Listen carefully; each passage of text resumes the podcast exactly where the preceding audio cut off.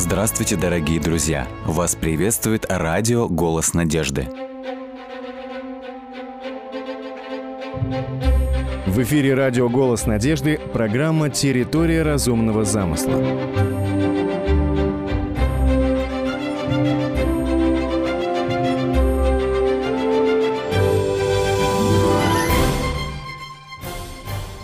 Прошлой программе мы говорили о безбрежных масштабах Вселенной. Давайте перенесем взгляд с безбрежной Вселенной на близкий нам мир, на мир живой природы.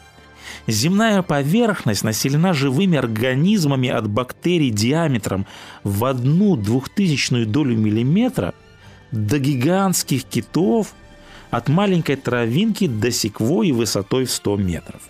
Давайте обратимся к удивительному миру растений. В тексте Библии мы находим следующие слова. «Ибо все, что возможно людям знать о Боге, представлено им явно. Сам Бог сделал это для них очевидным, так что незримая в нем вечная сила его и божественность от сотворения мира были ясно видимы разуму во всем созданном Богом – не снимается потому с тех людей вина. Мы, возможно, видели, как цветы поворачивают свои головки к солнцу. Вот поэтому цветы и поворачиваются к солнцу, потому что им нужна жизнь и им нужен рост.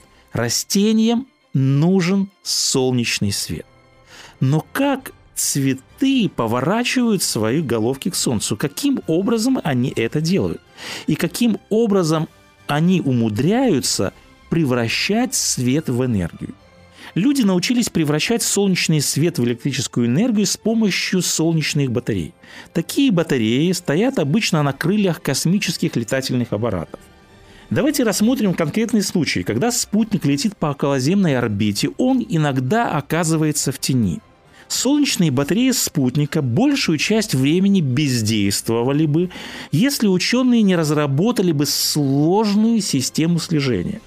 Вот эта система слежения определяет направление солнечных лучей и с помощью специальных приводных моторов разворачивает панели солнечных батарей в сторону Солнца. Надо сказать, что это очень сложный процесс – Датчики, во-первых, определяют угол падения лучей Солнца, затем бортовой компьютер обрабатывает данные и дает команды моторам для выполнения точных манипуляций. И надо сказать, что все это оборудование занимает основательную часть объема спутника. Как мы видим, заставить солнечную батарею повернуться к свету – это, в общем-то, довольно непростая задача – Однако фиалки на нашем подоконнике и другие растения выполняют эту задачу изо дня в день без особой сложности. И во многом способности растений превосходят самые совершенные изобретения человека. Не является ли это ярчайшим доказательством разумного замысла в природе? Люди издавна пытались позаимствовать у природы ее маленькие и большие хитрости – в 20 веке была создана новая наука, которая называется бионика, от греческого бион, то есть элемент жизни или буквально живущий. Задача бионики заключалась в том, чтобы производить гениальные технические решения, которые заложены в природе. Бионика изучает процессы, свойства, функции и структуры живой природы и раскрывает тайны инженерных решений в мире природы. И вот полученные сведения используют для создания новых приборов, новых механизмов, материалов и строений. Давайте рассмотрим некоторые примеры в архитектурно-строительной бионике. Архитектурно-строительная бионика, в частности, изучает структуру и образование живых тканей. Это помогает создавать новые архитектурные сооружения с учетом экономии материала, с учетом энергии и обеспечения надежности. И вот один из ярких примеров архитектурно-строительной бионики является монументальное сооружение, которое было построено в Лондоне. И вот первым монументальным сооружением подобной архитектуры был Хрустальный дворец в Лондоне. Это огромный павильон, который был построен из стекла и металла. Кто был создателем Хрустального дворца в Лондоне? Создателем этого дворца был Джозеф Пакстон. В молодости он увлекался садоводством. И вот он принял однажды участие в конкурсе на разработку проекта ярмарочного павильона для Всемирной выставки в Лондоне. Конструкция, которой широко применялось стекло, должна была быть легкой, экономной в расходовании строительных материалов и оставаться в то же время достаточно прочной. В общем, в архитектуре на тот момент не было аналогов для подобного проекта. И вот бывший садовод Пакстон стал размышлять над проектом, и он вспомнил об удивительном растении, которое называется Виктория регия. Овальные листья этого водяного растения достигают в диаметре двух метров. Несмотря на небольшую толщину листьев, эти листья достаточно прочны, чтобы выдержать вес взрослого человека. Своей столь высокой прочностью листья обязаны тому, что их нижняя поверхность усилена своего рода балками. Из одной крупной жилки в центре листа у его периферии образуется до 32 жилок, которые скреплены друг с другом более плоскими поперечными связками. И вот решение у Пакстона было найдено. Это была Эврика. Именно таким образом он сконструировал свой хрустальный дворец. Вот в его проекте основу составили немногочисленные крупные силовые балки, от них отходили менее крупные распорки, которые соединяли между собой многочисленные тонкие балки. Получилась изящная конструкция, получилась легкая и одновременно очень прочная, устойчивая конструкция. К тому же оказалось, что проект требует минимум строительных материалов. 15 июля 1850 года Королевская комиссия телеграфом сообщила архитектору, что его проект назван лучшим. Давайте быть справедливыми. Если до конца быть справедливым, то истинным победителем в этом конкурсе надо считать кого? Надо считать не Джозефа Пакстона, а великого творца, который искусно замыслил строение тропической линии. Еще один пример. Всем знакома 300-метровая башня в центре Парижа. Она стала, в общем-то, символом этого города. Но, я думаю, немногие знают историю ее изобретения. За 40 лет до сооружения этого парижского инженерного чуда швейцарский профессор анатомии Херман фон Мейер исследовал костную структуру головки бедренной кости в том месте, где она изгибается и под углом входит в сустав именно на эту легкую и очень хрупкую кость ложится вся тяжесть нашего тела. И при этом надо сказать, что кость почему-то не ломается под огромной тяжестью нашего тела. Более того, эта кость способна выдерживать тяжесть до 1500 килограммов, до полутора тонн. В чем секрет устойчивости головки бедренной кости? Фон Мейер обнаружил, что головка кости покрыта изощренной сетью миниатюрных косточек, благодаря которым нагрузка удивительным образом перераспределяется по кости. И эта сеть имела строгую геометрическую структуру, которую профессор задокументировал. 1866 году швейцарский инженер Карл Кульман подвел теоретическую базу под открытие фон Мейера, а спустя 20 лет природное распределение нагрузки с помощью кривых суппортов было использовано Эйфелем. И вот к сотой годовщине Великой Французской революции в Париже была организована Всемирная выставка. На территории этой выставки планировалось воздвигнуть башню, которая символизировала бы величие французской революции и новейшие достижения техники. На конкурс поступило более 700 проектов.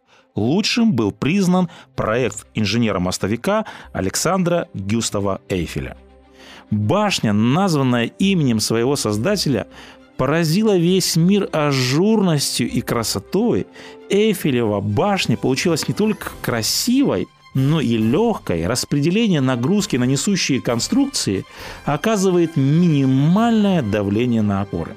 Можно привести немало подобных примеров. Бионика подтверждает, что большинство человеческих изобретений уже запатентовано природой. Авторство принадлежит ее создателю.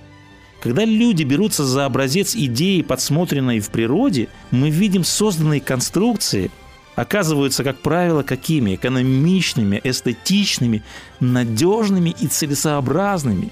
Если для решения сложных технических задач требуются усилия инженеров, ученых, архитекторов, то невольно возникает мысль, что у природы также есть инженер, также есть архитектор, который обладает непревзойденным интеллектом и невероятной изобретательностью. Господь Бог нашел огромное множество гениальных решений, которые вдохновили людей на величайшие изобретения. Господь Бог, Творец Королевской водяной линии, создал мир по своим совершенным чертежам. Он сотворил землю силою своей, утвердил вселенную мудростью своей и разумом своим распростер небеса.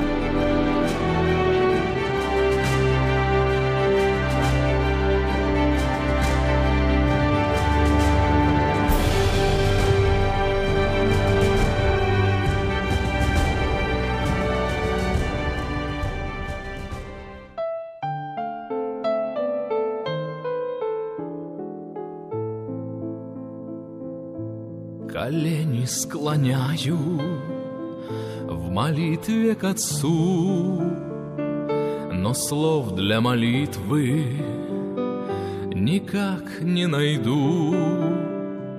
Сегодня спешу я, дела суета, ведь скоро придут для платы счета. Молиться нет времени, надо спешить,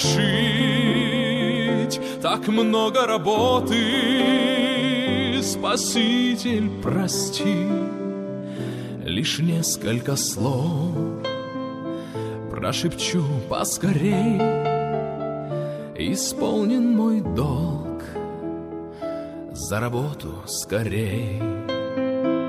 Нет времени доброе слово сказать, Нет времени бедным любовь оказать, Нет времени ближним сказать про Христа, И каждый ведь занят не меньше меня. Мне некогда занят я, времени нет, и это теперь обычный ответ. Нет времени надо повсюду поспеть, но время пришло, наконец умереть пред Божьим престолом. Я должен предстать в смущении не в силах я взора поднять, но чувствую взгляд. Судьи на себе и держит Господь книгу жизни в руке. И слышу я голос во тьму отойди я имя Твое здесь найти тебя много раз Записать я хотел, но времени ты никогда не имел. Дрожа на колени, склоняюсь в мольбе И вдруг просыпаюсь, все было во сне. Но как хорошо, что всесильный судья не так рассуждал, как ты или я. Молиться нет времени, надо спешить, так много работы. Спаситель, прости, лишь несколько слов прошепчу поскорей, Исполнен мой долг, за работу скорей.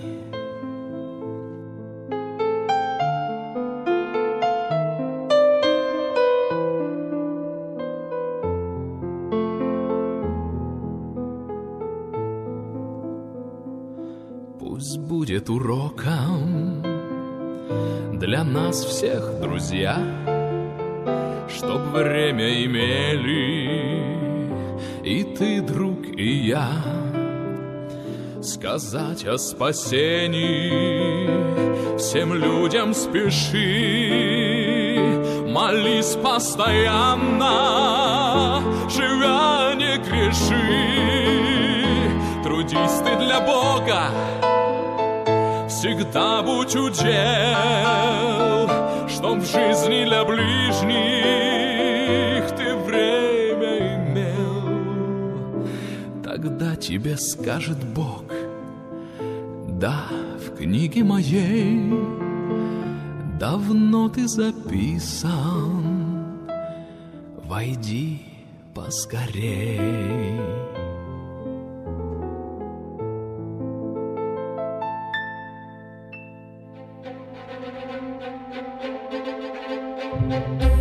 В эфире радио «Голос надежды» программа «Территория разумного замысла».